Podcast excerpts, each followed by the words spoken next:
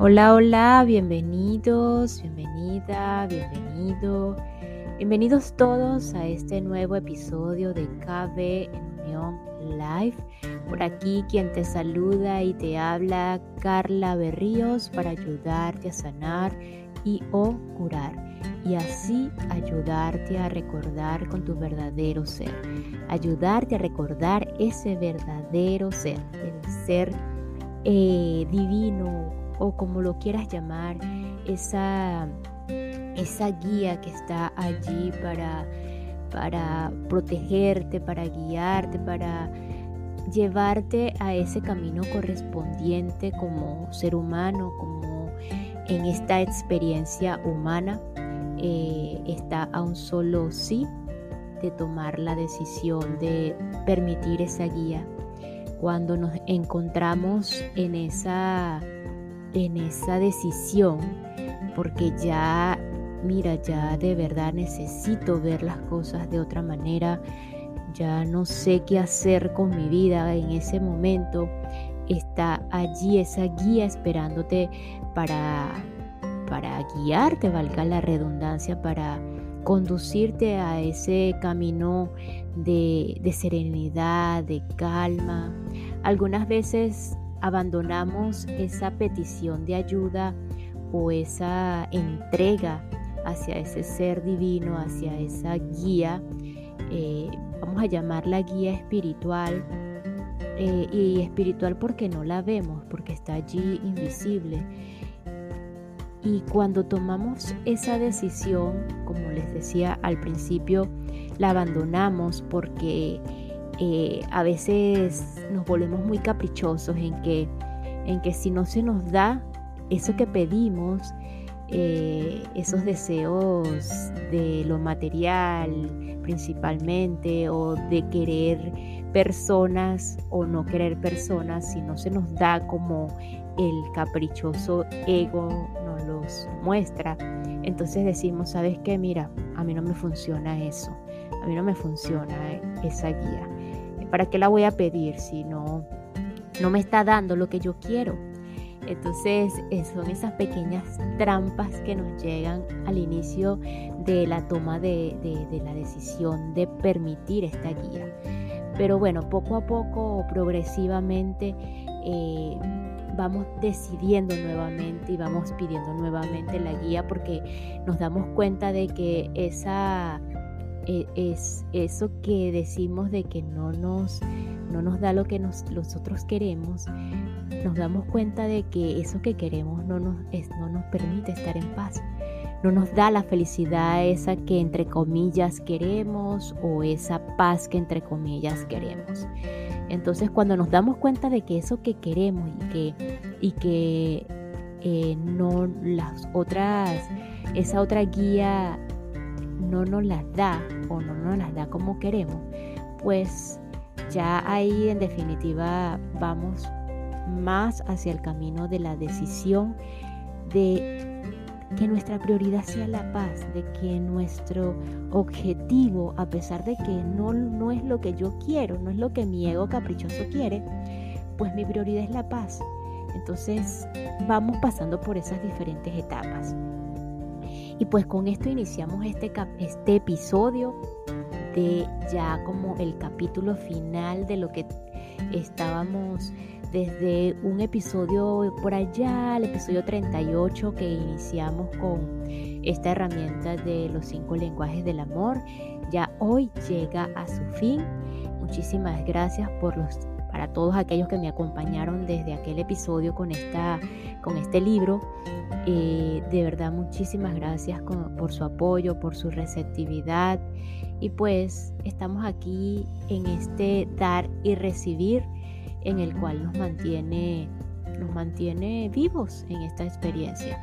Entonces, bueno, vamos a pasar eh, en, el, en el episodio anterior quedamos justamente en el inicio de las preguntas, de las preguntas eh, como la sesión de preguntas frecuentes que el autor revela al final del libro.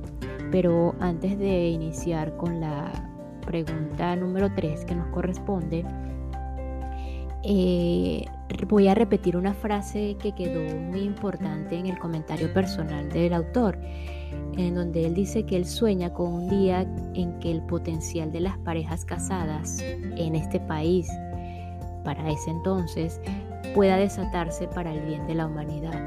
Entonces nos hace reflexionar pues de que, de que esa unión de pareja, de esa unión, como él la llama, de cónyuges, de matrimonio, ya sea que estén casados o no, pero que estén en unión de parejas, eh, pues vamos a sacarle el, el potencial a esa unión. Y pues en reiteradas ocasiones eh, de, en las lecturas de este libro, pues creo que he repetido muchísimas veces de que la relación de parejas es una gran oportunidad para transformar nuestras vidas, porque es ese espejito que tenemos allí de lo que, de lo que necesitamos y de lo que no necesitamos eh, transformar. Entonces, pues ya finalizando este, esta, esta lectura, pues pasamos inmediatamente a la pregunta número 3 cambia tu lenguaje del amor con la edad? ¿O cambia tu lenguaje del amor con la edad? Esa es la pregunta, en forma de pregunta.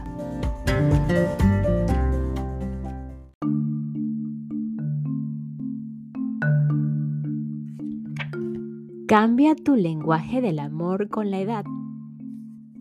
Creo que nuestro lenguaje primario del amor tiende a quedarse con nosotros para toda la vida. Es como muchos otros rasgos de la personalidad que se desarrollan temprano y mantienen constantes. Por ejemplo, es probable que una persona muy organizada fuera organizada en la niñez. Una persona que es más tranquila y relajada quizá tuviera esos rasgos desde la niñez. Esto es cierto en numerosos rasgos de la personalidad. Sin embargo, existen ciertas situaciones en la vida que hacen que los otros lenguajes del amor sean muy atractivos. Por ejemplo, tu lenguaje primario del amor quizás sea palabras de afirmación, pero si trabajas en dos empleos, los actos de servicio de tu esposa pueden llegar a ser atractivos en extremo para ti. Si solo te da palabras de afirmación y no se ofrece ayudarte con las responsabilidades domésticas, es posible que comiences a pensar, estoy cansada de escucharte decir te amo cuando nunca mueves un dedo para ayudarme. Durante esos años tal vez parezca que los actos de servicio se han convertido en tu lenguaje primario del amor. No obstante, si terminan las palabras de afirmación de tu esposa, enseguida te darías cuenta de que éstas siguen siendo tu lenguaje primario del amor. Si experimentas la muerte de un padre o un amigo cercano, aunque tu lenguaje primario del amor no sea el toque físico, un abrazo prolongado de tu cónyuge puede ser la cosa más significativa para ti en este momento. Hay algo en todo, en todo esto que sucede en medio del dolor que comunica que nos aman, aunque el toque físico no sea tu lenguaje primario del amor, puede ser muy significativo en ciertas ocasiones.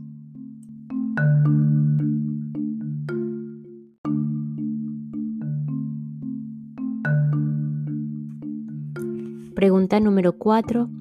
¿Da resultados el concepto de los cinco lenguajes del amor en los niños? Por supuesto que sí. Dentro de cada niño hay un tanque de amor emocional. Si los niños sienten que sus padres les aman, se desarrollarán con normalidad. En cambio, si sus tanques de amor están vacíos, crecerán con muchas luchas internas.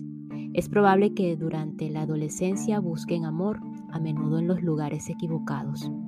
Por eso es muy importante que los padres aprendan a amar a los niños de manera eficaz.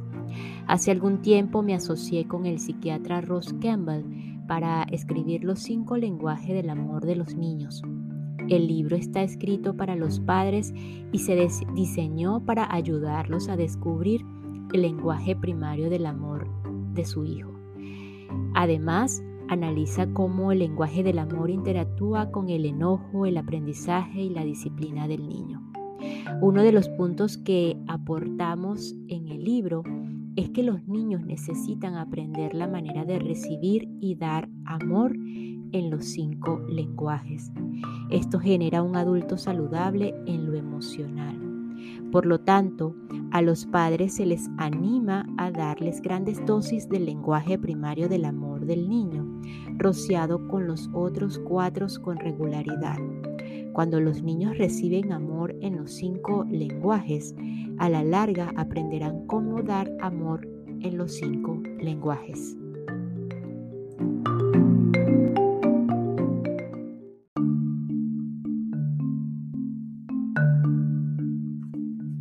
Pregunta número 5. ¿Cambian los lenguajes del amor de los niños cuando llegan a la adolescencia? Un padre dijo, leí los cinco lenguajes del amor de los niños y me ayudó de veras en la crianza de nuestros hijos. Sin embargo, ahora nuestro hijo es adolescente. Estamos haciendo las mismas cosas que siempre hemos hecho, pero tal parece que no da resultado. Me pregunto si ha cambiado su lenguaje del amor. No creo que el lenguaje del amor del niño cambie a los 13 años de edad. Sin embargo, debes aprender nuevas maneras para hablar el lenguaje primario del amor del hijo. Todo lo que hiciste en el pasado, el adolescente lo considera infantil y no quiere tener nada que ver con eso. Si el lenguaje de amor del adolescente es el toque físico y lo has estado abrazando y besando en la mejilla, quizá te aparte y diga, déjame en paz, eso no significa que no necesite el toque físico. Quiere decir que a esos toques en particular los considera infantiles. Ahora debes hablar el toque físico en dialectos más adultos, tales como un codazo por el costado, un puño en el hombro, una palmadita por la espalda. O puedas luchar con tu hijo adolescente en el suelo. Estos toques comunicarán tu amor a un adolescente. La peor cosa que puedes hacerle a un adolescente cuyo lenguaje del amor es el toque físico es distanciarte cuando te dice no me toques. Para más información relacionada con los adolescentes, lee los cinco lenguajes de los jóvenes.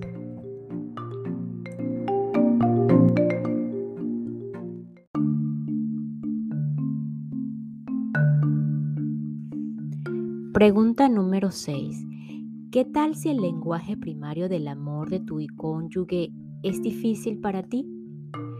No crecí en una familia dada al, al, toqueteo y ahora descubrí que el lenguaje del amor de mi cónyuge es el toque físico.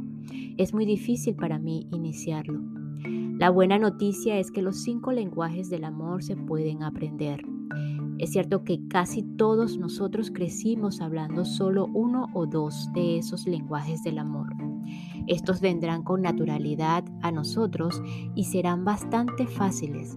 Los otros hay que aprenderlos. Como en todas las situaciones de aprendizaje, los pequeños pasos conducen a grandes ganancias. Si el toque físico es el lenguaje de tu esposa y tú no eres por naturaleza dado al toque, comienza con pequeñas cosas tales como ponerle la mano en el hombro mientras le sirves una taza de café o darle una palmadita amorosa en el hombro mientras camina. Esos pequeños toques empezarán a romper la barrera el próximo toque será más fácil con cada vez que la toques. Puedes llegar a dominar el lenguaje del toque físico. Lo mismo es cierto con los otros lenguajes. Si no eres una persona de palabras de afirmación y descubres que el lenguaje de tu esposa es palabras de afirmación, haz una lista de las declaraciones que escuches de otras personas o que leas o escuches en los medios. Párate delante de un espejo y lee la lista hasta que te sientas más cómodo escuchándote decir esas palabras. A continuación, escoge una de las declaraciones, entra al dormitorio y dísela a tu esposa. Cada vez que la afirmes, te, será más fácil. No solo tu esposa te se sentirá bien con, con el cambio de tu comportamiento, sino que tú también te sentirás bien contigo mismo, porque sabes que expresas su lenguaje del amor con eficacia.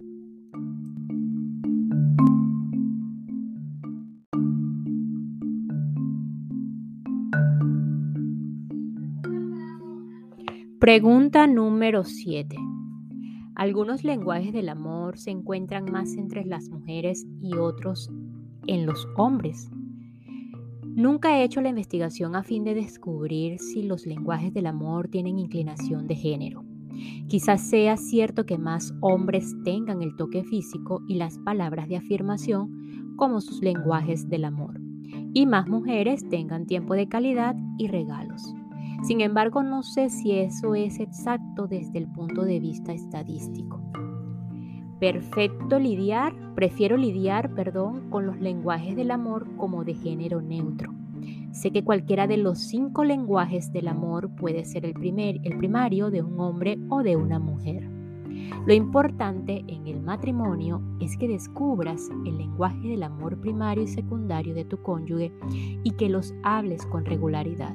Si lo haces, crearás un clima emocional saludable para la madurez conyugal.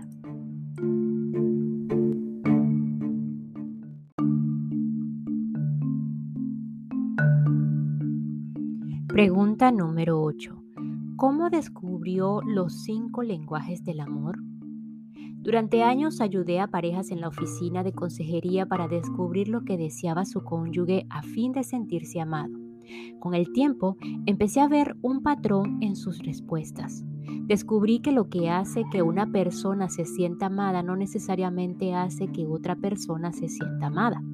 Leí las notas que había hecho y me pregunté, cuando alguien se sentaba en mi oficina y me decía, siento que mi cónyuge no me ama, ¿qué deseaba? Las respuestas se agrupaban en cinco categorías. Más adelante las llamé los cinco lenguajes del amor. Comencé a hablar de estos lenguajes en talleres y grupos de estudio. Cuando lo hacía veía que las luces se encendían para las parejas que de repente se daban cuenta del por qué se habían perdido el uno al otro de manera emocional. Cuando descubrían y hablaban entre sí el lenguaje primario del amor, el clima emocional de su matrimonio cambiaba de, forma radical. Decidí escribir un libro en el que hablaría del concepto con la esperanza de influir en otras parejas que nunca tendría la oportunidad de conocer en persona. Ahora que del libro se han vendido más de 10 millones de ejemplares en inglés y se ha traducido en 50 idiomas alrededor del mundo, mis esfuerzos han sido más que, más que recompensados.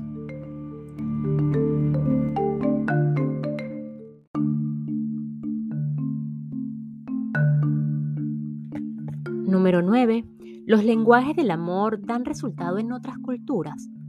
Dado que mi formación académica es la antropología, esta fue mi pregunta cuando la editorial en español vino primero y me pidió permiso para traducir y publicar el libro en español.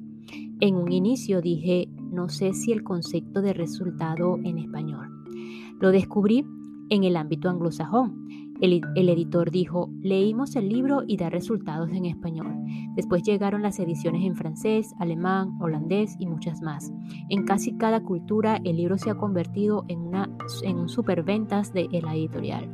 Esto me lleva a creer que estas cinco maneras fundamentales para expresar amor son universales. Sin embargo, los dialectos en los que se hablan en estos lenguajes diferirán de cultura a cultura. Por ejemplo, la clase de toques que son apropiados en una cultura quizá no sea la otra, eh, no sea en otra cultura. Los actos de servicios que se hablan en una cultura tal vez no se hablen en otra cultura. No obstante, cuando se hacen esas adaptaciones culturales, el concepto de los cinco lenguajes del amor tendrán un profundo impacto en las parejas de esa cultura.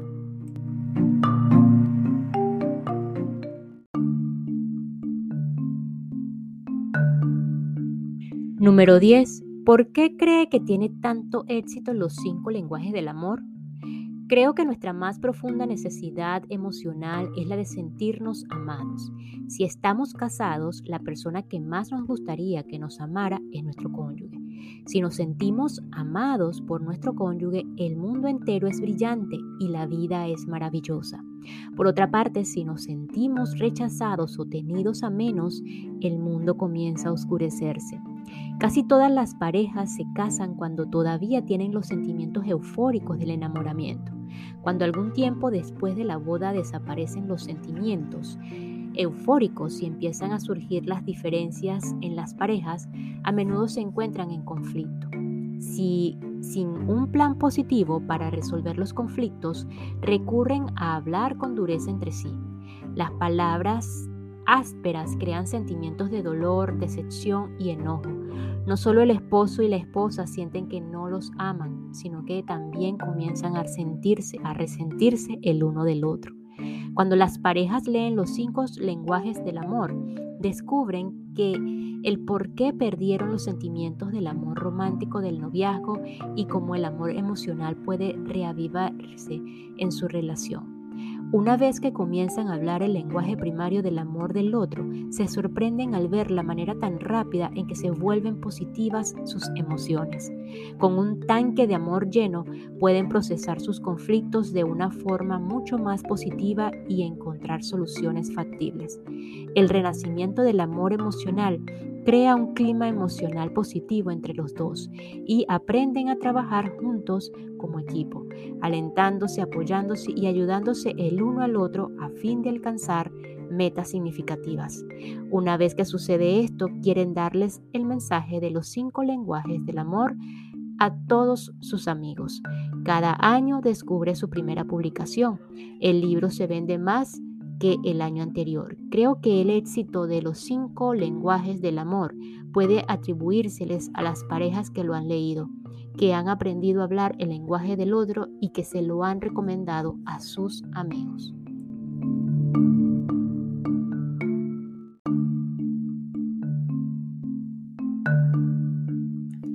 Número 11.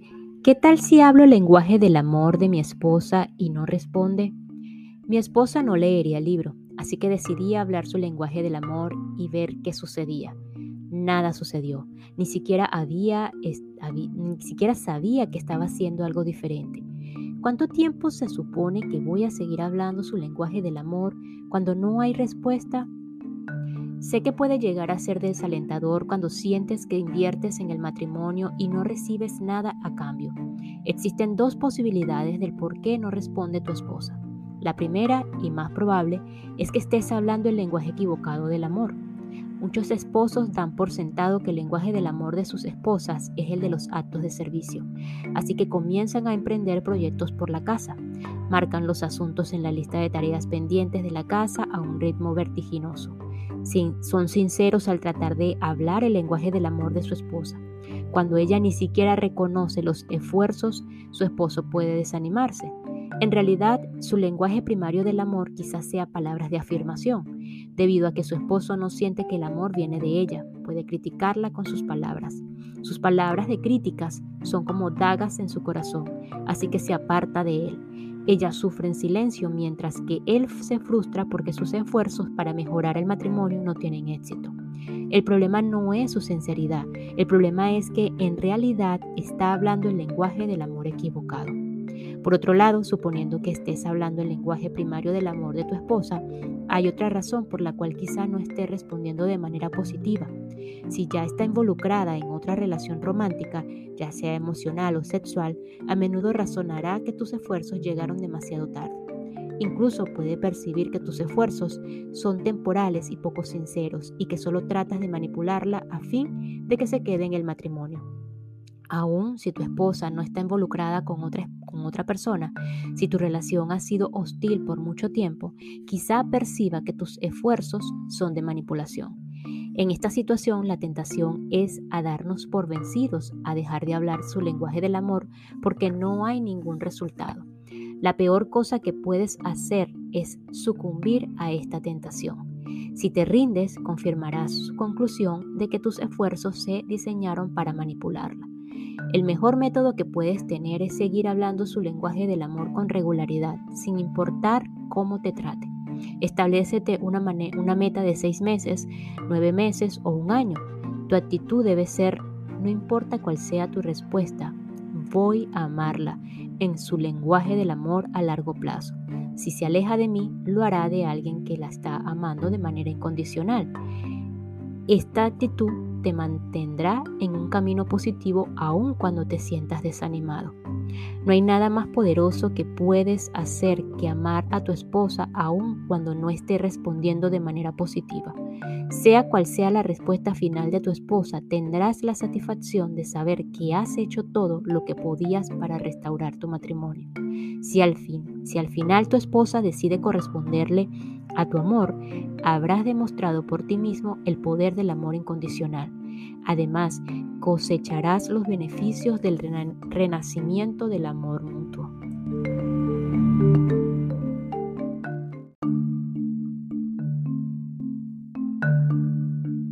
Número 12.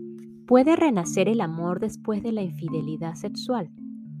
Nada devasta más la intimidad conyugal que la infidelidad sexual. El contacto sexual es una experiencia de vínculo emocional. Une dos personas de la manera más profunda posible. Casi todas las culturas tienen una ceremonia de boda pública y una consumación privada del matrimonio en la relación sexual. El acto sexual está diseñado para ser la expresión única de amor, compromiso mutuo para toda la vida. Cuando se rompe este compromiso, es devastador para el matrimonio. Sin embargo, esto no significa que el matrimonio esté destinado al divorcio. Si la parte infractora está dispuesta a romper la conexión extramatrimonial y realiza el arduo trabajo de reconstruir el matrimonio, puede haber una restauración genuina. En mi propia labor de consejería he visto decenas de parejas que han experimentado sanidad después de la infidelidad sexual. Esto no solo involucra el rompimiento del amorío adúltero, sino también el descubrimiento de lo que condujo a la aventura amorosa. El éxito en la restauración está en un enfoque doble. Primero, la parte infractora debe estar dispuesta a explorar sus propias creencias, personalidad y estilo de vida que le condujeron al amorío debe estar dispuesta a cambiar de actitudes y patrones de conducta. Segundo, la pareja debe estar dispuesta a darle una sincera mirada a las dinámicas de su matrimonio y ser receptivos para sustituir los, patrones destructivos, con los positivos de integridad y sinceridad. Y por lo general, ambas cosas requieren la ayuda de un consejero profesional. Las investigaciones indican que las parejas son con más probabilidades de sobrevivir la infidelidad sexual son las que reciben tanto la consejería individual como la matrimonial. La comprensión de los cinco lenguajes del amor y la decisión de hablarse el uno al otro, el lenguaje puede ayudar a crear un clima emocional en el que el arduo trabajo de la restauración del matrimonio tendrá éxito.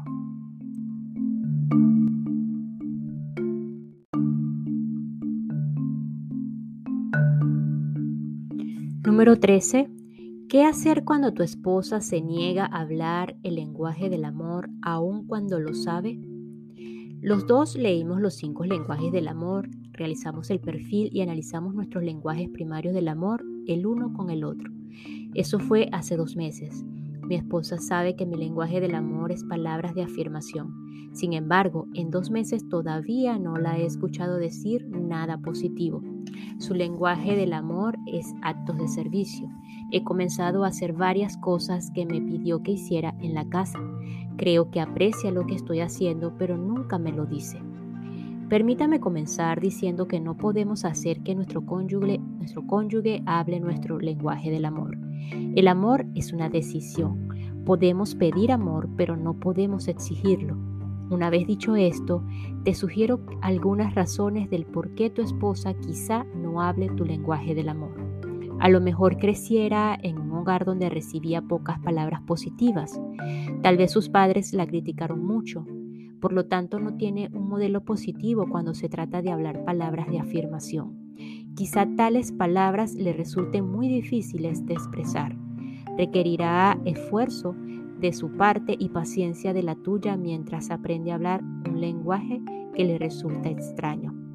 Una segunda razón por la que tal vez no hable tu lenguaje del amor es que teme que si te das, si te da palabras de afirmación debido a los pocos cambios que, que has hecho, te sentirás satisfecho de ti mismo y no continuarás para hacer los grandes cambios que espera. Esta es la idea errónea de que si recompenso la mediocridad, restringiré las aspiraciones de la persona para ser mejor. Ese es un mito común que sostienen algunos padres de la afirmación verbal a los niños. Por supuesto es falso. Si el lenguaje primario del amor de una persona es palabras de afirmación, esas palabras desafían a la persona hacia mayores niveles de logro. Mi sugerencia es que inicies el juego del tanque de amor analizando en el, analizado en el capítulo 9. Tú le, tú le preguntas, en una escala del 0 al 10, ¿cuán lleno está tu tanque de amor? Si te responde que, que es menos de 10, pregunta qué puedo hacer para llenarlo. Lo que, lo que sea que diga, hazlo mejor según tu habilidad. Si haces esto una vez a la semana durante un mes, es probable que comience a, preguntar, a preguntarte cuán lleno está tu tanque. Y tú puedes empezar a hacerle peticiones. Esta es una manera divertida de enseñarle cómo hablar tu lenguaje del amor.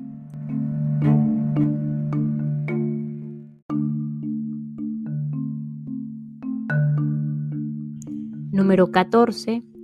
¿Puede volver el amor emocional después que se fue hace 30 años? No somos enemigos, no peleamos, solo vivimos en la misma casa como compañeros de cuarto. Déjame responder esta pregunta con una historia real. Una pareja vino a verme en uno de mis seminarios. El esposo dijo, venimos a darle las gracias por traerle nueva vida a nuestro matrimonio. Tenemos 30 años de casados, pero los últimos 20 años han estado muy vacíos. Si quieres saber lo malo que, ha sido nuestro matrimonio, no hemos tomado vacaciones en 20 años. Solo vivimos en la misma casa tratando de ser civilizados y eso es todo. Hace un año le conté mi lucha a un amigo, se fue a su casa, regresó con su libro Los cinco lenguajes del amor y me dijo, lee esto, te ayudará. La última cosa que quería hacer era leer otro libro, pero lo hice. Regresé a casa esa noche y leí todo el libro. Terminé a las 3 de la mañana y con cada capítulo empezaban a aclararse las cosas. Me di cuenta de que a través de los años no habíamos podido hablar nuestros lenguajes del amor.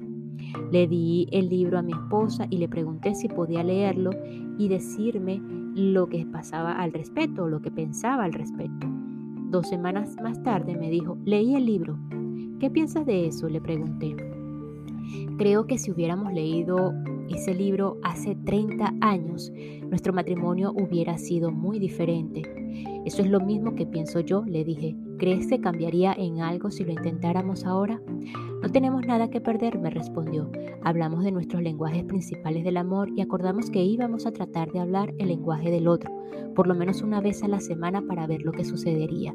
Si alguien me hubiera dicho que en dos meses yo tendría sentimientos de amor hacia ella otra vez, no le hubiera creído. Sin embargo, lo experimenté. La esposa tomó la palabra y dijo, si alguien me hubiera dicho que alguna vez tendría sentimientos de amor hacia él otra vez, le habría dicho, de ninguna manera, han sucedido muchas cosas. Este año tomamos juntos nuestras primeras vacaciones en 20 años y tuvimos un matrimonio maravilloso, continuó ella. Condujimos más de 600 kilómetros para venir a su seminario y disfrutamos de nuestra compañía mutua. Solo estoy triste porque perdimos muchos años viviendo en la misma casa cuando podíamos haber tenido una relación amorosa. Gracias por su libro. Gracias por contarme su historia, les dije. Espero que logren que los próximos 20 años sean tan emocionantes que los últimos 20 solo sean un recuerdo lejano. Eso es lo que pensamos hacer, respondieron ambos al unísono. ¿Puede renacer el amor en un matrimonio después de 30 años? Sí, siempre que ustedes dos estén dispuestos a tratar de hablarse el uno al otro el lenguaje del amor.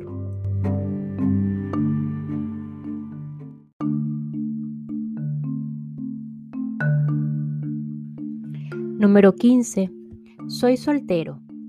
¿Cómo el concepto del lenguaje del amor se ajusta a mí?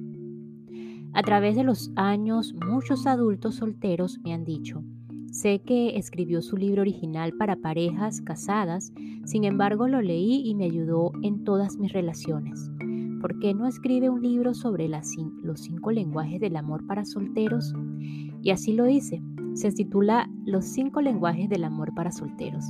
En el libro procuro ayudar a los adultos solteros a aplicar el concepto de los cinco lenguajes del amor en todas sus relaciones. Comienzo ayudándoles a comprender el por qué se sintieron amados y no durante la niñez. Un joven que estuvo encarcelado dijo, Gracias por hablarnos de los cinco lenguajes del amor. Por primera vez en mi vida comprendí al fin que mi madre me ama. Me doy cuenta de que, en mi, que mi lenguaje del amor es el toque físico pero mi madre nunca me abrazaba. Es más, el primer abrazo que recuerdo haber recibido alguna vez de mi madre fue el día que salí de la prisión. aún así me doy cuenta de que ella hablaba de manera muy enfática los actos de servicio.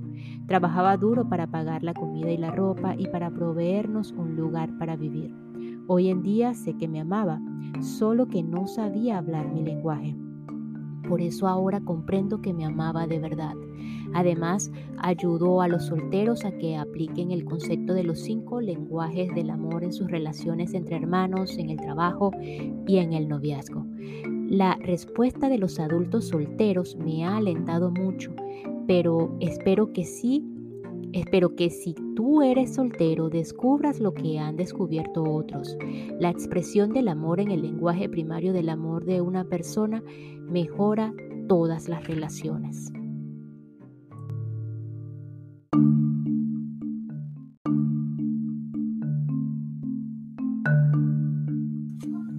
Y número 16, y para finalizar ya, ¿cómo hablo el lenguaje del amor de mi cónyuge si está lejos de mí por un tiempo, por ejemplo, movilización militar, trabajo o escuela. A menudo me preguntan cómo aplicar los lenguajes del amor en las relaciones a larga distancia. En estos casos, el toque físico y el tiempo de calidad son difíciles en particular. La respuesta simple es esta. Debes ser creativo y estar comprometido a permanecer conectado a pesar de la distancia. Si tu lenguaje del amor es el toque físico, aquí tienes algunas ideas creativas para hablar el lenguaje del amor del otro. Primero, tener fotografías tuyas como pareja puede recordarte momentos agradables juntos. Tener objetos físicos que permanecen o pertenecen, perdón, a tu pareja también pueden traerte recuerdos mutuos. Tal vez una camisa, la colonia o el perfume de tu pareja puede recordarte a esa persona y a los momentos agradables juntos. También debes enviar correos electrónicos, mensajes de textos, escritos, etc acerca de cómo disfrutas estar con la otra persona. Incluso puedes tratar de mantener un calendario en el que marques de manera física los días hasta que logren estar juntos de nuevo. Esto o esta no es una lista completa de ideas, pero todas estas son actividades físicas y elementos que ayudarán, al menos en parte, a satisfacer tu lenguaje físico del amor. En cuanto al tiempo de calidad, el tiempo que pasen manteniéndose en contacto, esforzándose para animarse entre sí, enviándose notas y regalos, etc., es tiempo de calidad. Por supuesto, no es la forma preferida de tiempo de calidad, pero es tiempo de calidad, no obstante. Debes aprender a, a verlo y apreciarlo como tal. Las maneras más específicas en que puedes expresar el lenguaje del tiempo de calidad son hablar con frecuencia sobre cómo deseas permanecer cerca y mantener vivo tu amor. Lean o relean juntos los lenguajes del amor. En, la edición militar.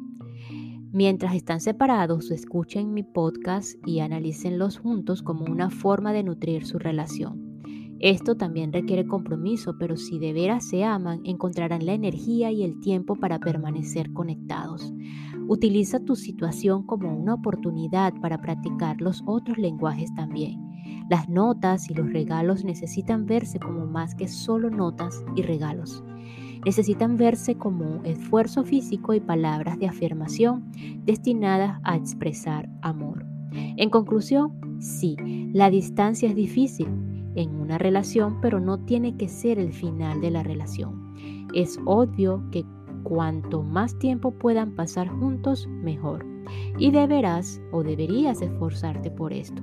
No obstante, si eres una pareja comprometida y estás dispuesto a ser creativo en la forma de hablar el lenguaje del amor del otro, tu relación puede sobrevivir y hasta prosperar durante su tiempo de separación. Gracias, gracias, gracias. Llegamos al final de esta lectura. Nos escuchamos en el próximo episodio.